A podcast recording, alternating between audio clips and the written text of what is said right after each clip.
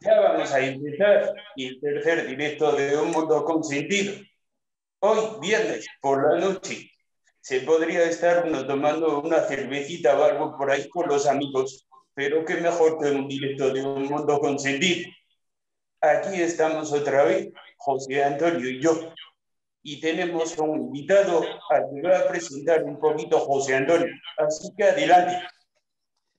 Bueno, pues nada, esta noche tenemos a Juan Lomaya, que es un amigo que ya es de la familia de Un Mundo Consentido, de la sección Granada, de la sección granaína. A Juan Lu lo conocimos en nuestra primera aventura en el Mulacén, que vino con nosotros a través de un amigo mío de Paquillo, y la verdad es que fue una experiencia bastante gratificante porque es una persona con mucha energía, muy positiva. Y mi primer recuerdo es que lo iba grabando todo, que iba haciéndonos fotos que, para después ponerse a sus alumnos, ¿no? Y a partir de ahí, pues ya hemos hecho algunas cositas juntos. Eh, al año siguiente estuvimos también en Mulacén y Entrebenque. Y el año pasado no pudo ser porque estaba el hombre ahí un poco pachucho, pero ya ha pasado. Así que nada, eh, Javi, cuando quieras ya empezamos a charlar con Juanlu un ratito.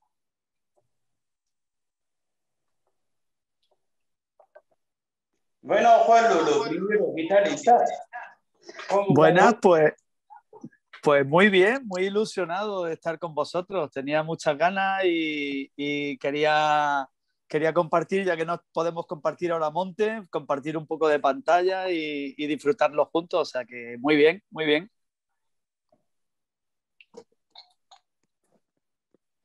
Aunque no sea montaña, pero la montaña no se la quedamos para más adelante. Ahora estaba hablando José Antonio de esto, de la experiencia en la que nos conocimos. Yo me acuerdo allí en el Muracín, que una de las cosas que a mí me llamó mucho la atención es que me contaron y me contaste que hacías muchísimas cosas. Así que te quería preguntar un poco para introducirte. ¿A qué te dedicas? ¿Cuáles son tus aficiones, tus logros? Cuéntanos un poco, que sé que tienes muchos. Bueno, eh, no sé por dónde empezar. Eh, me dedico a, a, dar clases en ciclo formativo de animación doy clases de juegos, doy clases de implementos, doy clases de deportes individuales. Intento ir un poco lento para que Cristina vaya, vaya, vaya explicándote.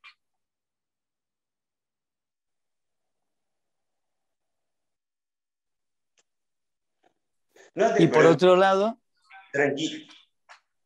Y por otro lado, pues ya sabes, aficiones desde la montaña con patear montaña o escalar, eh, esquiar cuando se puede, hasta aprovechar el mar todo lo que puedo, que vivo a, 100 metros de él, y hacer paddle sur, hacer piragua, hacer nadar en el mar, bucear y bueno, eh, todo lo que se pueda.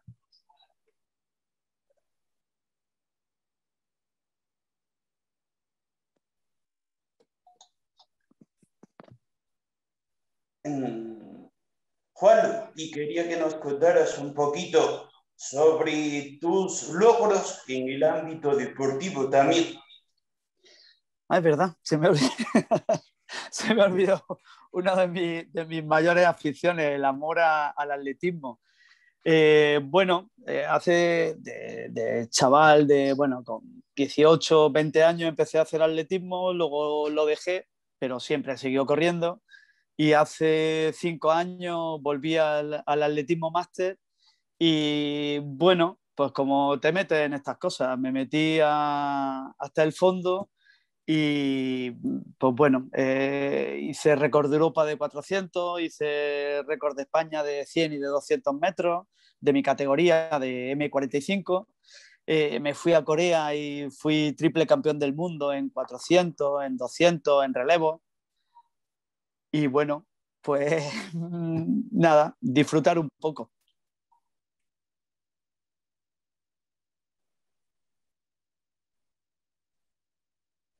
Y también yo sé que hay alguna afición que te gusta mucho, ¿verdad? Háblanos un poco sobre Sí, sobre la, ilustración. La verdad es que me has preguntado y bueno, me, eh, me he acordado de 3-4, pero sí, cuando consigo pararme, cuando consigo hacer cosas hacia el exterior, eh, me paro un poquito y me gusta mucho ilustrar eh, tinta china y acuarela.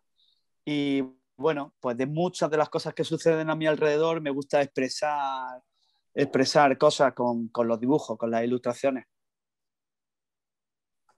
Eh, antes, aquí tengo una de ellas, por ejemplo, tengo aquí un par de ellas puestas. Y bueno, entretenimiento.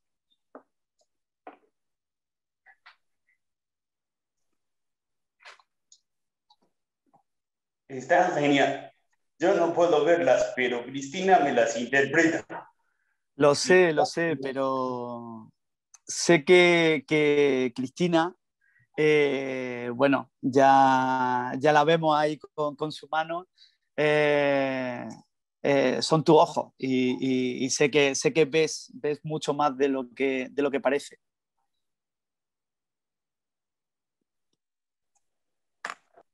Eso es. Bueno, has contado un poquito todo lo que haces. Que haces mucha montaña, boceo, muchos deportes, también todas tus aficiones en cuanto a atletismo, las ilustraciones, que eres profesor de educación física, muchas cosas, un montón. Y a mí lo que me viene a la cabeza en este momento es cómo es posible que hagas todo eso. ¿Cómo es posible? Porque yo, por ejemplo, que también hago muchas cosas, hay veces que voy un poquito agobiado, que pienso que no voy a llegar. Y a mí me gustaría que nos dijeras cómo lo haces tú, cómo consigues coordinar todo lo que haces y además sacarlos con éxitos tan grandes como, por ejemplo, ser campeón del mundo.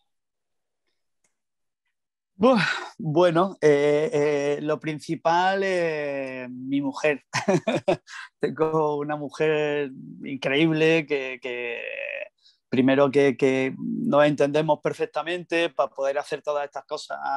Pues ella hace muchas más cosas de las que yo tendría que echarle una mano, ¿no? Eh, entonces, por ahí. Luego, eh, las circunstancias de vivir en un pueblo, hay gente que se sorprende y dice, bueno, pero ¿y en Castel no te aburre? Yo no tengo tiempo de aburrirme, tengo tantas cosas cerca, cuando empiezas a hacer deporte, siempre lo digo, es empezar a hacer deporte eh, y, lo hago inmediatamente.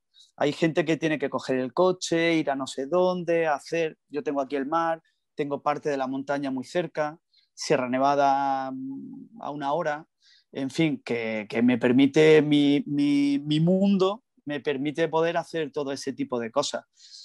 Y luego, por, por cómo soy, eh, hago todo como muy rápido, ¿no? Eh, eh, me, muevo muy rápido, digamos que me muevo muy rápido. Lo que sí me gustaría es que tú lo has dicho, lo has dicho como que como si fuera algo, oye, no puedo hacer tantas cosas como quisiera y a veces me, voy, voy agobiado. Lo que la gente no sabe es, y me gustaría que contara, es todas esas cosas que tú haces eh, con en principio una problemática que podíamos pensar que, que tiene y que sin embargo, pues bueno, yo creo que ha hecho cosas que yo no he hecho. Creo que te has tirado de algún avión, creo que has subido no solo algún 3000, sino algunos metros más. Y me gustaría que nos contaras también un poco de eso.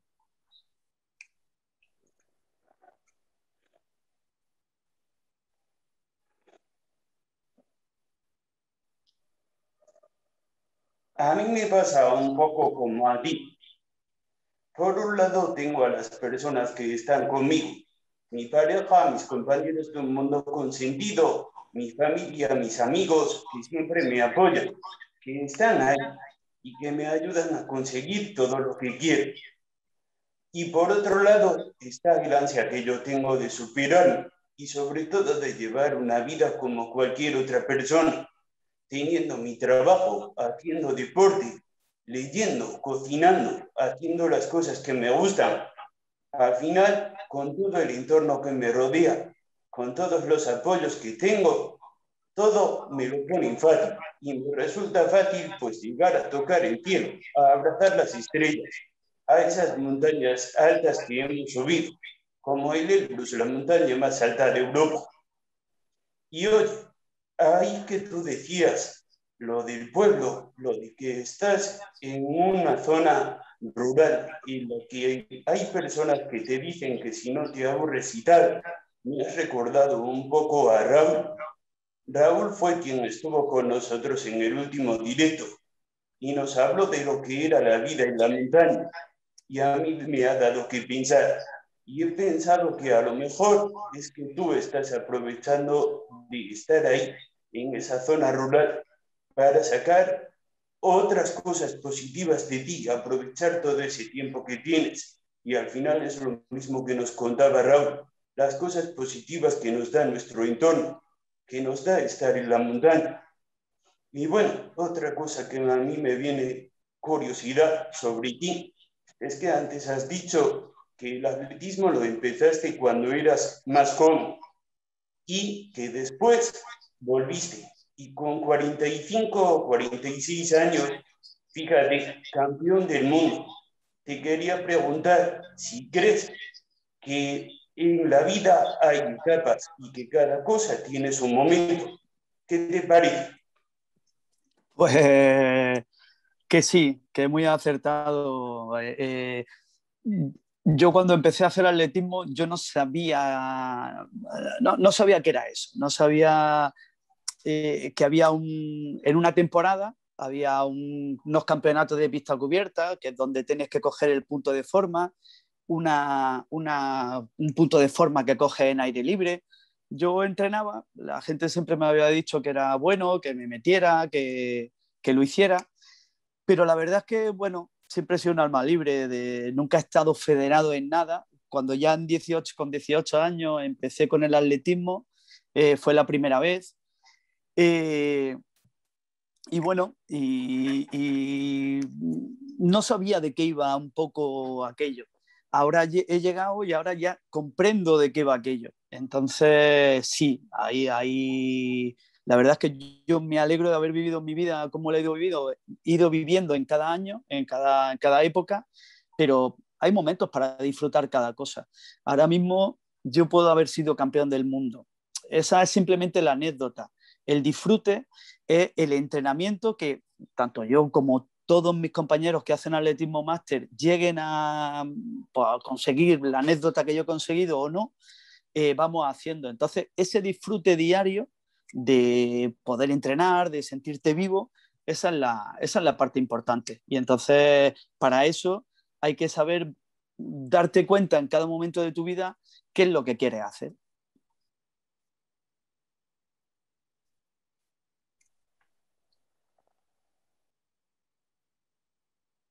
Exacto, nosotros somos un poco de vivir el ahora, de la constancia, la perseverancia ponernos objetivos y alcanzarlos. Pero sobre todo te preguntaba eso de antes, porque yo creo que en mi vida también ha habido un par de etapas.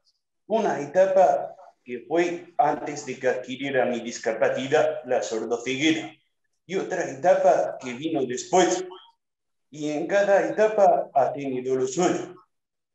Pero sin embargo, he podido disfrutar en las dos.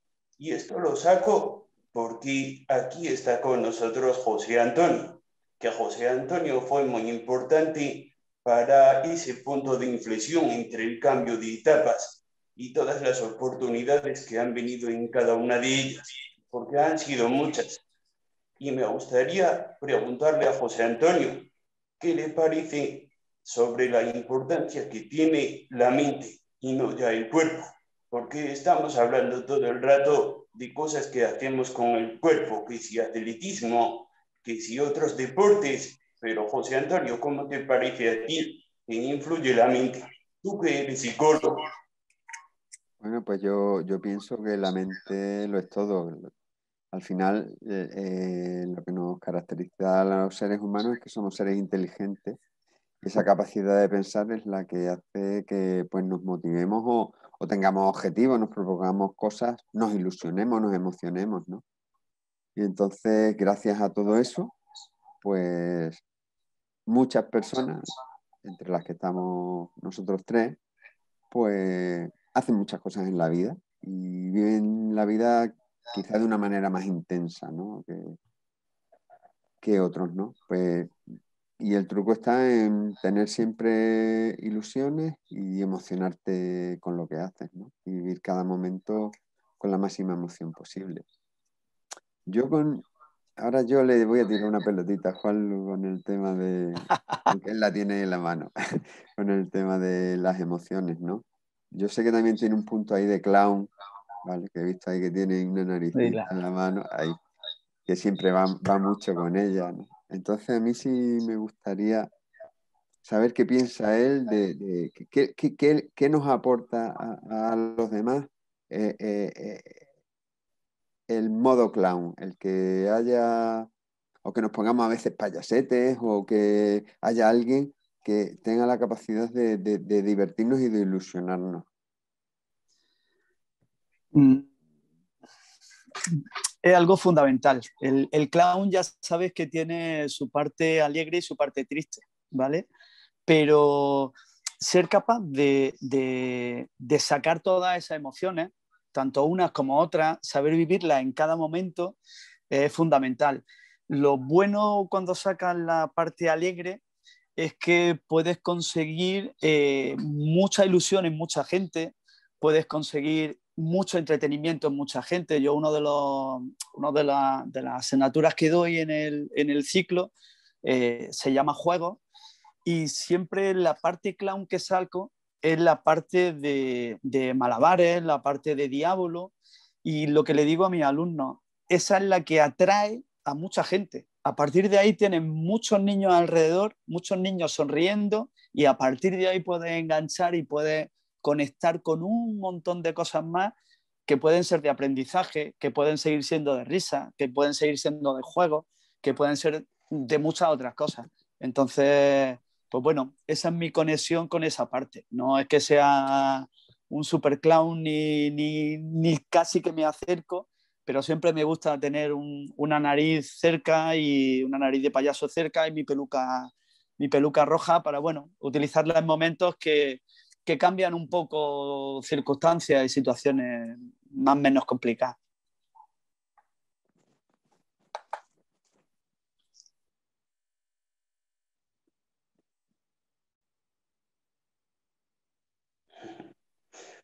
Me encantan las emociones y cómo podemos ayudar al resto de personas. Y yo creo que todo lo que estamos contando aquí, al igual que lo que hacemos con los proyectos de montaña, cuando nos fuimos a subir el Mulacén, la Alcazaba, puede ayudar a otras personas.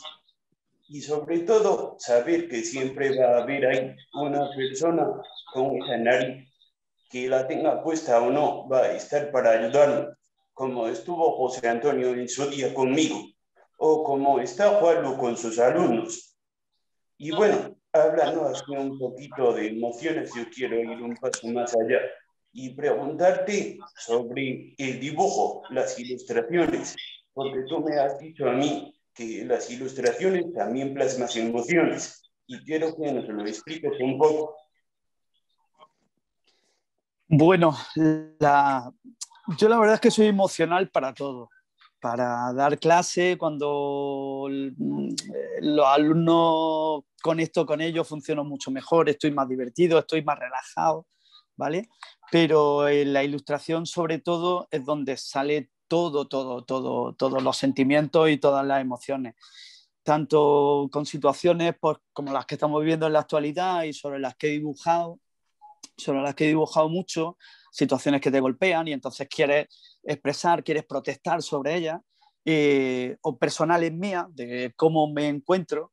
Eh, mi mujer siempre dice que a veces teme cuando empieza a dibujar mucho y no ocurre nada o no es porque tenga tiempo, porque sabe que algo está rondando en mi, en mi cabeza.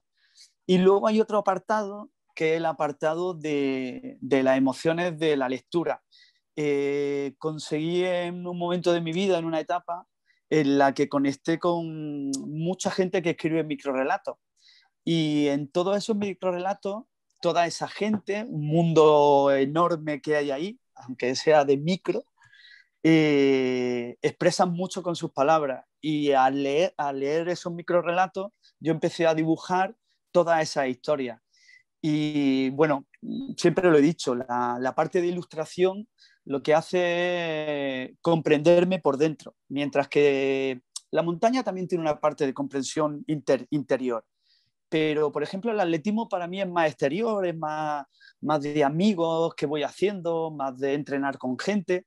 Y sin embargo, el, el, dibujar es un poco el, conocerte a ti mismo. Y conocerte a ti mismo implica, pues, bueno, buscar en tu corazón, buscar en tus sentimientos y a partir de ahí, pues, expresar todo ese, ese tipo de cosas.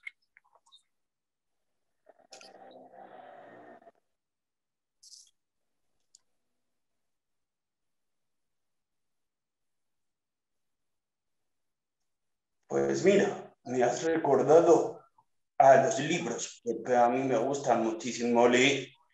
Y siempre, aunque yo tenga una vida completamente normal, siempre he visto en los libros otro mundo diferente. Un mundo donde parece que yo no soy una persona sordociega, porque es un mundo en el que yo tengo muchos amigos que me hacen llegar toda la información.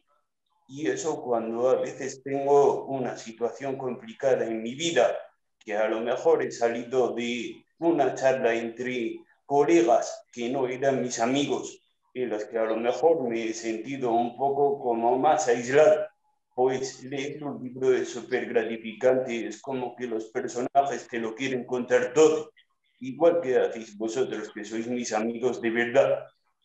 Y bueno, aquí me acuerdo de cuando me cogéis la mano y me escribís las cosas en mayúsculas. Y te quería preguntar, ¿qué, te ¿qué crees que aporta todo? Es decir, el deporte, los malabares y todo lo que haces, las ilustraciones, ¿qué crees que puede aportar a las personas todo esto? Bueno, yo soy partidario de que cada uno tiene que buscar qué es lo que le, qué es lo que le aporta a uno. ¿vale? A mí mucha gente me pregunta, oye, ¿qué puedo hacer para adelgazar? mira, si vas a hacer deporte para adelgazar va a ser muy triste. Tienes que encontrar un deporte, una actividad, un algo que a ti te guste y que, y que disfrutes de ella. Como consecuencia, mm, adelgaza o tal, vale. Eh, entonces eso, a, mí eh, eh, todo lo que hago me aporta, me aporta cosas personales, cosas que quizás son intangibles, pero, pero que a mí me hacen estar, pues bueno, alegre o, me hacen, incluso en momentos de tristeza, me hacen eh, vivir esa tristeza de otra manera. Entonces, bueno, para mí todo eso es mi vida, es mi disfrute, es igual que tú. Tú tienes un montón de actividades que lo que te hacen es sentirte vivo. Entonces, pues lo que a mí me provoca eso es eso, sentirme vivo. Eh, dar clases, disfruto mucho de mis clases, disfruto mucho de mis alumnos, aunque algunos no lo crean, porque luego soy muy estricto en las clases, pero, pero eso es sentirte vivo, para lo que hemos vivido, para, para vivir.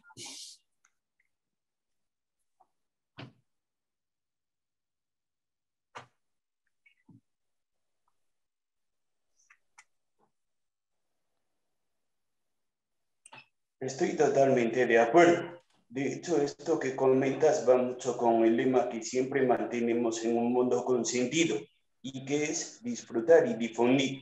Por encima de todo, lo más importante es que disfrutemos de todo lo que hacemos. Y luego la difusión pues lleva solo. Los objetivos se consiguen, subimos montañas, como cuando fuimos al Mulacín en esa primera vez aquella primera experiencia de montaña que yo tuve, en la que el cuerpo a veces me jugaba malas pasadas porque yo fui con muy poca preparación física, pero la mente, como decía José Antonio antes, se impuso. Esa ilusión me dio motivación y al final, a base de decir que sí, que podía, que lo iba a conseguir, llegamos hasta el mulatín. Quiero preguntarte a ti, Juan, ¿Qué te pareció esta experiencia? y cómo te ha unido con el proyecto de Un Mundo con Sentido, porque no solo hicimos el mulacín, sino que luego se convirtió en una costumbre de hacer una montaña cada año. Bueno, pues eh, no creo que sea capaz de expresarlo con palabras. Eh, que un amigo común como Paco, eh, al que quiero después de tantos años, me llame y me diga, oye, viene otro amigo, viene José Antonio, con otro amigo suyo, que es Javier, que es sordociego, y que vamos a subir al Mulacén. Primero, uno mm, a un amigo, eh, Javi que también se vino, eh, uno la montaña, uní verte a ti, que es algo sorprendente, porque mm, en aquella ocasión, como tú dices, te, faltaba mucho, pero te faltaba mucho de condición física que le puede pasar a cualquier otra persona. Eh, y ver todo lo que vivimos allí, conocer a José Antonio, conocerte a ti, disfrutar del entorno, es algo emocionante, es algo emocionante, ver cómo tú te enfrentas a las cosas. Eh, y no solo como tú te enfrentas a las cosas por el hecho de ser sordo ciego, sino por el grado de amistad que vayas con quien vayas en la montaña. Normalmente mm, todo el que se acerca tiene una actitud tan positiva sobre la vida que es, un disfrute. Entonces, vivir todo eso eh, es emocionante, es emocionante. Entonces, poder participar de eso poder participar hoy de esto, eh, todo eso lo único que hace es que uno crezca, uno crezca y haga mm, ese tipo de cosas que, mm, pues bueno, pueden ser más o menos banales, pero que, a uno le hace disfrutar y decir, tío, esta es la que quiero que sea mi vida, no, no, necesito nada más, no necesito eh, otro tipo de, cosas materiales, otro tipo de, de, de historias, necesito esto. Y entonces me parece sorprendente tu vida, pero me parece... Disfruto todavía más de la amistad que hemos generado y de, de, la unión que tenemos, todo el grupo, con Oscar, con, todos los demás. Entonces, esa unión, a mí eso es lo que me llena, a mí eso es, esa, esa, esa es la vida que me, que me gusta.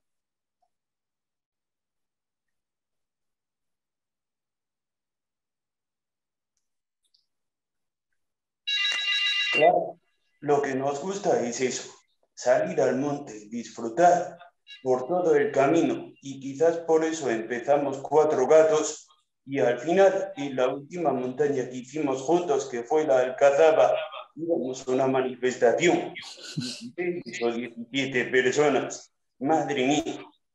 Aquí, hablando un poquito de lo que es la montaña, de cómo hemos ido disfrutando por el camino, de los retos que nos hemos puesto y ver cómo hemos ido creciendo juntos, le quería preguntar a José Antonio si él quería añadir algún mensaje para esas personas que están ahí decidiendo si lanzarse a una aventura y plantearse un desafío que quieran alcanzar. ¿Qué les dirías, José Antonio? Tú que a mí me motivaste en ese primer camino al Mulacín en el que yo pensaba a veces que no iba a poder, pero sí, lo conseguí. Bueno, pues yo eh, sí animaría a todas las personas que tuvieran un sueño. Yo creo que tener un sueño es importante. Y ese sueño lo que te da es poder disfrutar mucho más de la vida, ¿no? Luchar por ese sueño y, conseguirlo, ¿no? Eh, y poco más, es así como dice este Juanlu, que es un torrente de, de positividad, como creo que todo el mundo está viendo. Pues que mm, con esas pequeñitas cosas, pues ya vas disfrutando de la vida y vas viviendo y te sientes vivo, ¿no? Te sientes feliz. Mm, es proponerse un sueño. A nosotros nos gusta la montaña porque nos aporta mucho, pero cada persona seguro que tiene su sueño o tiene la necesidad de soñar, ¿no? Yo creo que es algo bastante importante para cualquier ser humano.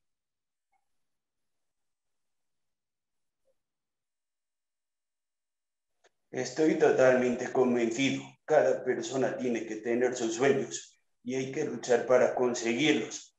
Así que, venga, Juan, dime cuál es el próximo sueño que nos ponemos nosotros, tú crees, en un horizonte relativamente cercano y a lo intentamos conseguir, porque antes me has dicho que tenías ganas de ir a la montaña. ¿eh? Pues mira, eh, te voy a decir dos. Uno, porque lo tengo muy metido en la cabeza y cuando se me mete algo entre ceja y ceja, soy muy huechacón. Y eh, uno personal, que es, ya he cumplido los 50 años, he cambiado de categoría en atletismo y este año quiero intentar a ver si consigo hacer récord del mundo de 400 metros. Conseguí hacer el récord de Europa eh, de aire libre de pista cubierta, precisamente el de pista cubierta, eh, esta semana pasada un amigo además eh, lo consiguió batir, con lo cual fue muy ilusionante que lo batiera alguien que conoce y alguien que, que también es una excelente persona. Entonces quiero eso. Y luego, después de esta entrevista de hoy, después de volver a veros, tengo muchas ganas de disfrutar con vosotros. Si puede ser en la montaña, en la montaña. Si tiene que ser vernos un rato y echar una cerveza, vernos un rato y echar una cerveza. Pero mm, de esas cosas que nos están faltando en esta época, eh, poder vernos, poder tocarnos, poder echar un rato juntos, eh, eso lo estoy deseando, eso lo estoy deseando con muchas, muchas ganas. Y antes de irte quiero hacerte una pregunta, una pregunta, un ruego.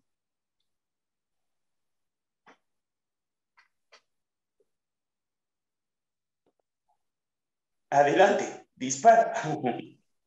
Bien, pues yo he hablado con mis alumnos y, les dije de esta conversación que iba a tener contigo, de esta charla que iba a tener contigo y, quiero aprovecharla para ellos. Muchas veces a ellos, ahora que ha sido el, final de la segunda evaluación, que llegan las notas, que llegan eso, es que no llego, es que no me da tiempo, es que eh, eh, no puedo y abandono quiero que, bueno, eh, ellos, algo le he contado yo, pero eh, tú has estudiado una carrera.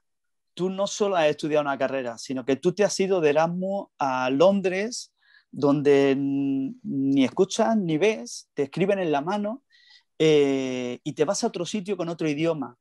Que vean ellos cómo la cuestión es querer, saber organizarse y, no sé, que, les cuentes tú un poco de qué manera eh, uno no se puede venir abajo y uno tiene que avanzar, siempre avanzar, cada uno va a su ritmo, pero ¿cómo, cómo se avanza? ¿Cómo, ¿Cómo has avanzado tú hasta donde has llegado eh, que nos supera a nosotros con, con mucho?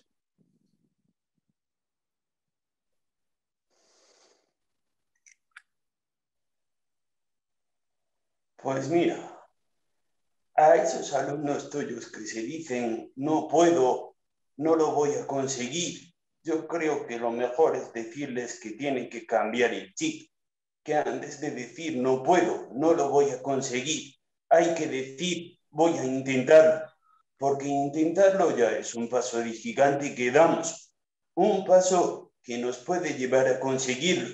Y sin embargo, cuando nos estamos diciendo que no podemos, que no lo vamos a conseguir, nos estamos anticipando, cuando en realidad todavía no conocemos el resultado. Si yo hubiera ido por mi vida diciéndome cuando estudiaba un doble grado en la universidad que no lo iba a conseguir, cuando me puse a gestionar el Erasmus que no lo iba a lograr, cuando luego estaba buscando trabajo que tampoco, y con todas las montañas que hemos subido y las actividades, aventuras que hemos hecho, pues nada de todo lo que he hecho lo habría conseguido. Así que lo primero es eso, el cambio de actitud. Y después, cuando hacemos ese cambio de actitud y nos decimos que sí, que lo vamos a intentar, será cuando ya pongamos todo nuestro potencial con esa ilusión que decíamos antes, con esas ganas, y nos comeremos el mundo. Así que adelante a hacer ese cambio de actitud. Y yo creo que vamos a ir dejando esto por aquí salvo que tengáis alguna pregunta más, porque al final se nos está alargando un poco la entrevista. bueno, las cosas cuando se disfrutan no, no duran, apenas duran. Así que Bueno, yo por mi parte no. Si alguien por, Instagram o, por Facebook quiere preguntar, pues bueno, nosotros aquí nos ofrecemos no a contestar lo que quieran.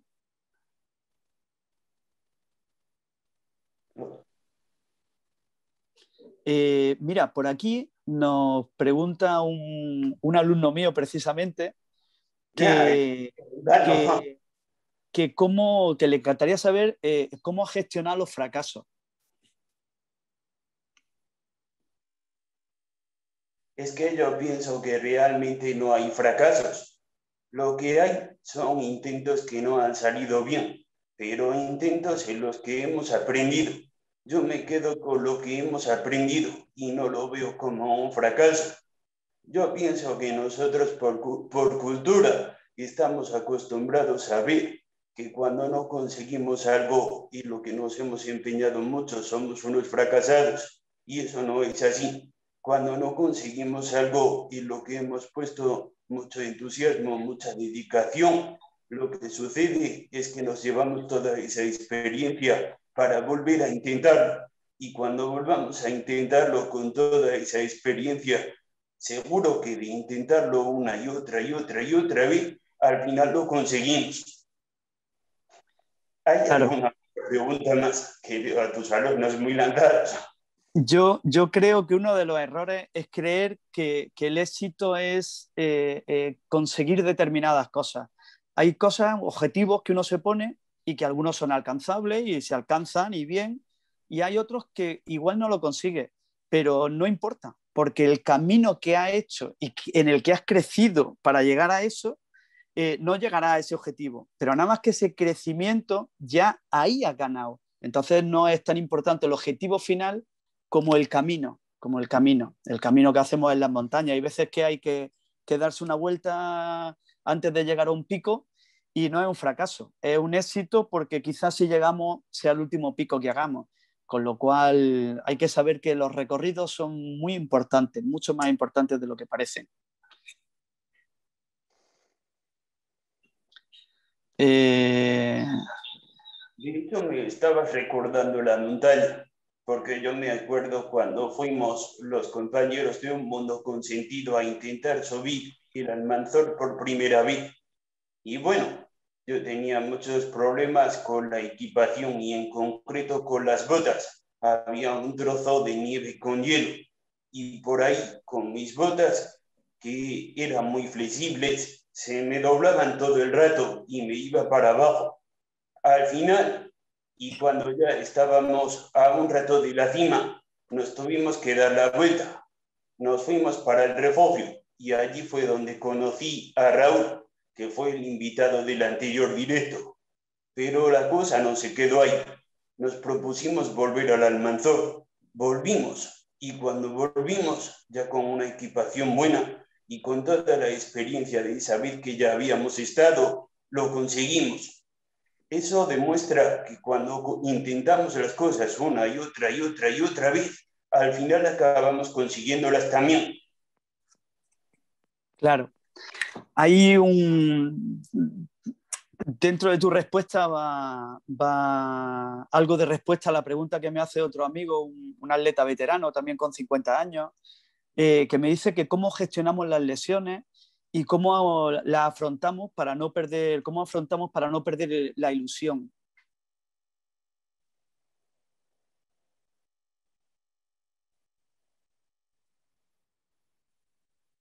Pues las lesiones a veces son un poquito chasco, pero yo intento no verlo así, sino verlo como que es una señal que te manda el cuerpo, que el cuerpo te dice en algún momento, necesitas parar, vas a toda leche, necesitas parar, y que te tienes que tomar ese descanso, y que si no atiendes esa necesidad, esa señal que te manda el cuerpo, al final es cuando viene el problema grave entonces yo lo veo como que hay que hacerle caso, hay que descansar y después de que descansemos, cuando estemos recuperados, pues ya saldremos ahí fuera y haremos las cimas que queramos y todo lo que queramos. ¿Tú cómo lo ves, Juan? Pues yo creo que aquí quien debería de contestar mejor es José Antonio, porque creo, yo he pasado, este año pasado, un, mal momento. He tenido una fístula, he estado seis meses parado, no parecía que terminara de, arreglarse la cosa y, bueno, pues le da muchas vueltas a la cabeza, te parece que te va a impedir para muchas cosas. Y creo que la cabeza la que, la que ahí es la que debe dominar y hay que tener estrategia, ¿no, José Antonio? Para, para poder saber pues bueno, eh, esas carreras de corta duración o larga duración que puedan ser, cómo afrontarlas.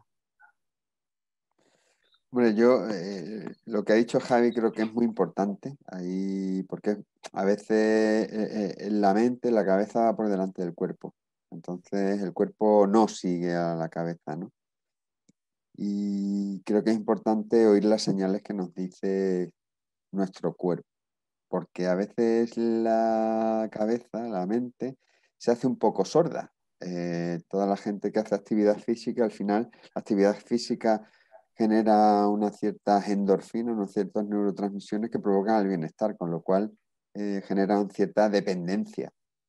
Entonces, la, la, cabeza va a decir siempre tira para adelante. Lo que pasa es que a veces el cuerpo está agotado y no, y no puede seguirlo, ¿no? Entonces, lo que decía Javi es bastante importante. Y después, yo creo que la gente que hacemos mucho deporte tenemos que tener en cuenta también el tema de la prevención de lesiones, que esto es aplicable a cualquier faceta de la vida, ¿no? Eh, porque no, nos obcecamos con un objetivo y vamos, vamos, vamos, y no somos conscientes que estamos rompiendo ciertos límites o no escuchamos determinadas señales, ¿no? Y ahí es donde hay que parar, ¿vale? Tener una buena higiene mental y pararse a reflexionar de vez en cuando, pues para que no nos pasen estas cosas, ¿no? Hay que ser en ese sentido a veces algo prudente y no escuchar tanto la cabeza que dice sigue, sigue, sigue. Eso es lo que yo pienso. Eh, llevamos casi una hora, no sé si... Yo estoy muy a gusto, pero yo también. Yo, si queréis, una última pregunta que veo, creo que no hay más. Además, una gran amiga mía, pero muy amiga también de Paco, con lo cual es una pregunta que viene por ahí y nos une a todos. Eh, y además yo quiero saberlo, porque mm, últimamente no, no voy a la montaña y las últimas veces que he ido a la montaña ha sido porque vosotros me habéis propuesto. Nos pregunta que cuál es nuestro, nuestro próximo pico.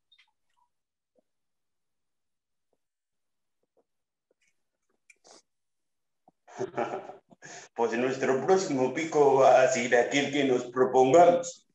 ¿Quién sabe dónde empezaremos? Pero yo desde luego me quiero proponer hacer una quedada entre todos los que podamos cuando acabe todo esto para volver a disfrutar de la montaña y así por ponerlo en un sitio céntrico y que nos pille bien a todos, porque al final son muchas las personas que se quieren unir al proyecto que quieren participar y disfrutar de la, de la aventura, de esa emoción que se contagia y que antes comentaba Juan, pues yo lo pondría en Peñalar. Y es algo relativamente sencillo, pero que está en el centro, es el pico más alto de la comunidad de Madrid. Y bueno, puede ser un buen pico para echar un buen rato. Así que si os parece, yo os animo a que nos propongamos ese objetivo. Bueno, tenemos la versión de Peñalara que estaba por ahí pendiente y tenemos también otra, otra propuesta que hizo Javi Motril, el hermano de Paco, que era subir a los machos en la, próxima ocasión. Entonces, en bueno, una ocasión invernal, navideña. Y tenemos Espero a que Cristina termine. Y tenemos otra propuesta que es la de hacer la travesía al puerto de Motril. Que la vayas de vosotros. Sí, sí, sí. nosotros te refieres a Javi, a, mí, a, Javi, a, Paco y, a, todo el que se quiera unir. Yo soy más terrestre.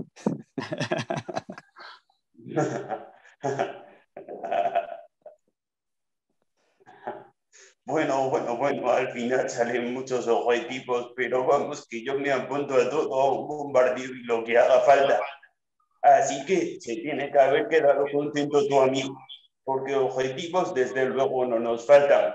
Y eso esperemos que no le falte nunca a nadie. Ponerse objetivos para querer conseguirlos.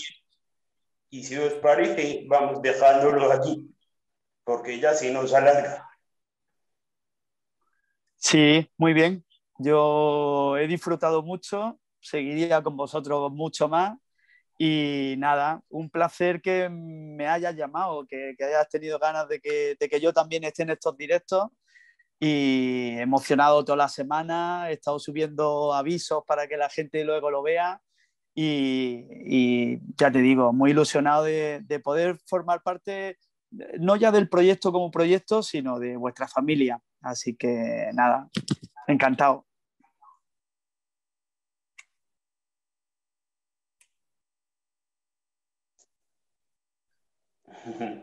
Eres nuestro amigo, faltaría menos. Has aportado siempre y has querido aportar siempre mucho al proyecto. Así que estabas en todo tu derecho de estar aquí. Y desde luego todo lo que has contado, yo creo que ha sido muy enriquecedor y que puede ayudar a muchas personas. Hemos echado el rato y de eso se trata. Como decías antes, de disfrutar. Así que nos vemos en ese próximo objetivo o próximos objetivos, que veo que hay muchos y seguro que seguimos disfrutando mucho, como siempre. Lo dejamos aquí. Bueno, adiós, besitos.